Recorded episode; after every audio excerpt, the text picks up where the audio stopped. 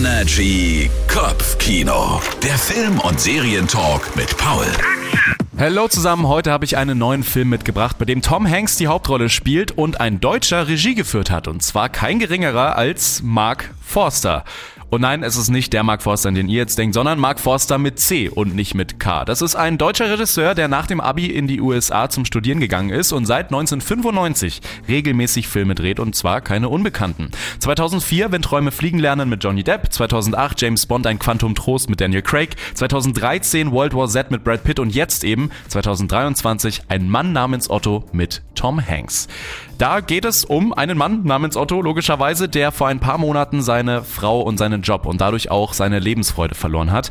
Und diesen Frust und diese Trauer lässt Otto regelmäßig auch an seinen Mitmenschen aus, weswegen wir Tom Hanks zur Abwechslung mal in einer eher griesgrämigen Rolle sehen, bis in seiner Nachbarschaft dann eine neue Familie einzieht, die, ohne jetzt zu viel zu spoilern, ungewollt Otto zurück ins Leben bringt.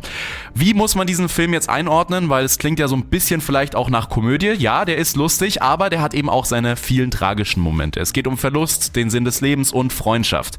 Tom Hanks ist ja eigentlich immer einer, der so den gutherzigen Charakter in Filmen spielt. Deswegen fällt es einem hier so ein bisschen schwer, ihm diese Griesgrämigkeit abzunehmen. Aber generell muss man sagen, ein Mann namens Otto ist ein schöner Film, den man sich gut mit der ganzen Familie geben kann. Und mein Tipp für diese Woche. Immer wissen, was läuft. Energy Kopfkino. Der Film- und Serientalk mit Paul.